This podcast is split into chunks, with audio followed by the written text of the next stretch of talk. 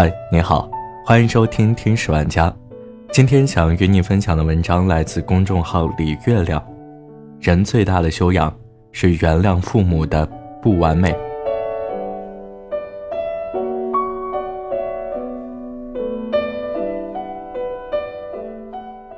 一个阿姨跟女儿关系不好，前几天过生日，侄女外甥来了一大堆，唯独女儿不到场。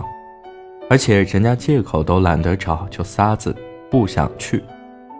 阿姨挺伤心苦闷，来找我咨询，说以前家里穷，煮鸡蛋就煮一个，她和老公都舍不得吃给女儿。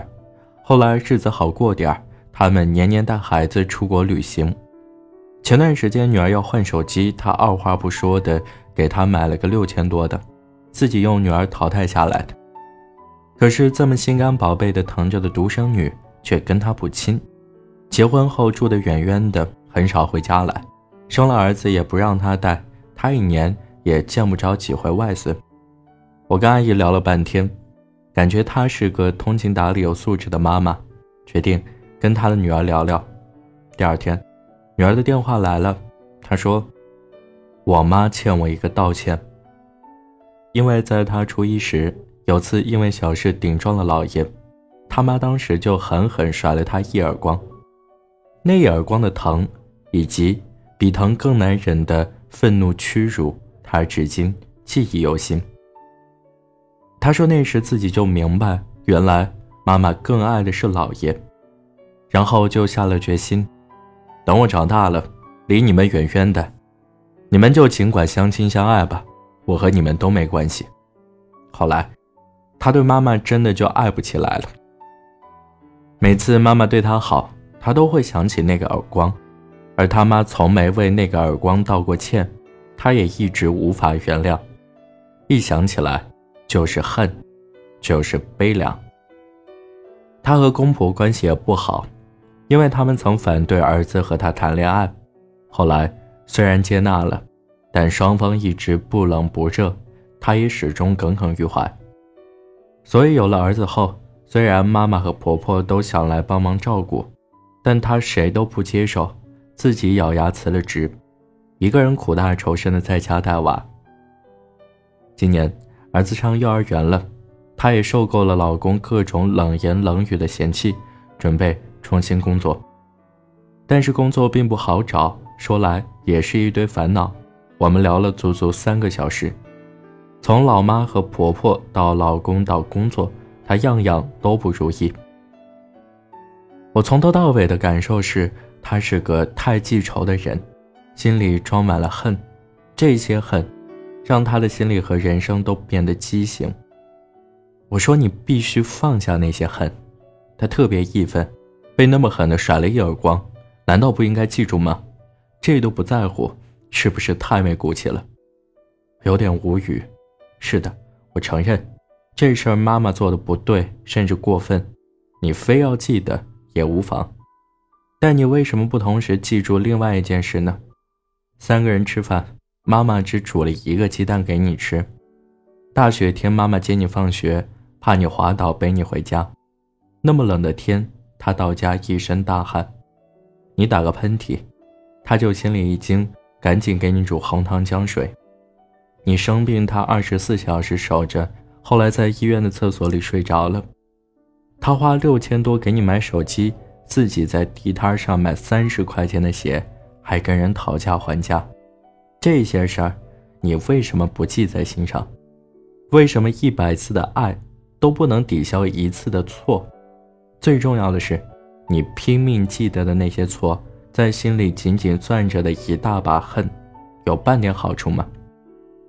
仇恨是最大的负能量，它会吞噬幸福和安宁，会使你跟整个世界独立，会竖起一道高墙，挡住本来属于你的光。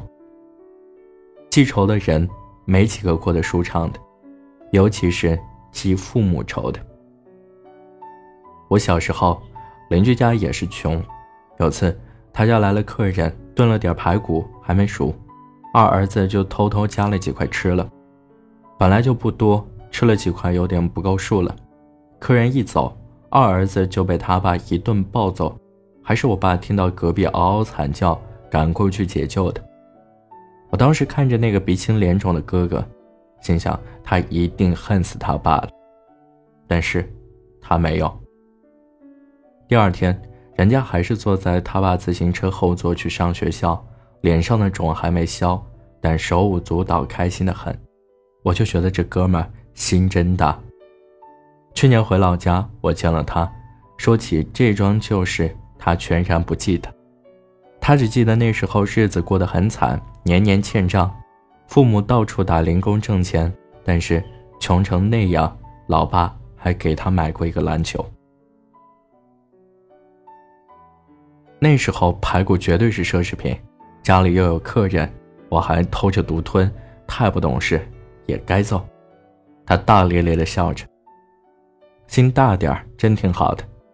人家现在跟父母住一个小区，吃穿水电都他管。老爸每天给他接送孩子，老妈每天去给他们家一家三口做晚饭。吃完饭，老两口就带着孙女去楼下玩，过得可美了。看起来浑然天成的好日子，其实也不是那么简单。换个记仇的人，恐怕是达不到这份和美的。有句话说。天下无不是的父母，我觉得恰恰相反。为人父母，天天那么多鸡毛蒜皮，谁能做到完美无缺、万无一失呢？所有的父母都会犯错，多多少少、大大小小，总会有那么一点减分项。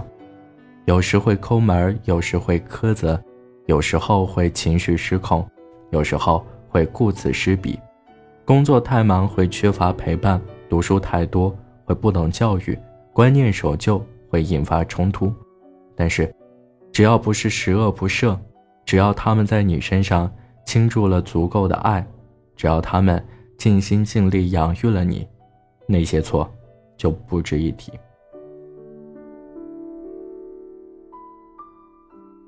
宽容父母的小过错，原谅他们的不完美，是人最基本的德行。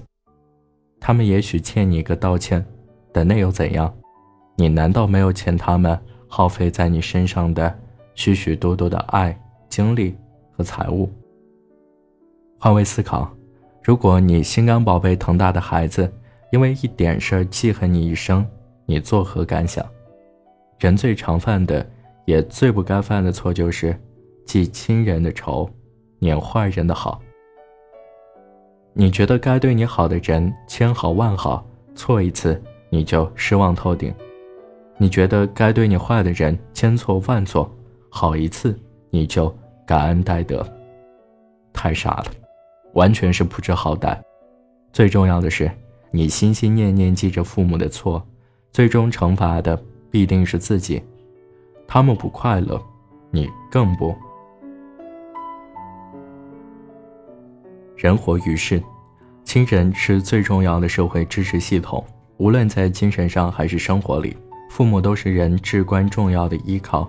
你买房，他们是最愿意帮你拿首付的人；你加班，一个电话他们就去接孩子了；你出差，他们义不容辞每天去照顾你的猫。每天能见到父母，吃一口家里的饭，跟他们闲聊几句，你的内心会格外的放松舒畅，你会觉得自己在这个世界上。有依靠，所以，就算从最自私的角度考虑，你也没理由揪住父母的过错不放，让自己不得安宁。何况，他们活得并不容易，惩罚自己，惩罚他们，毫无意义。不如积极的去沟通，去化解，化解不掉，也要说服自己，去原谅，卸下心里沉甸甸、黑漆漆的恨。才能活成一个美好的人。父母子女这一场人世相逢，是用来相亲相爱，而不是相恨相杀的。好了，这就是今天的节目，感谢你的收听，我们下期再见。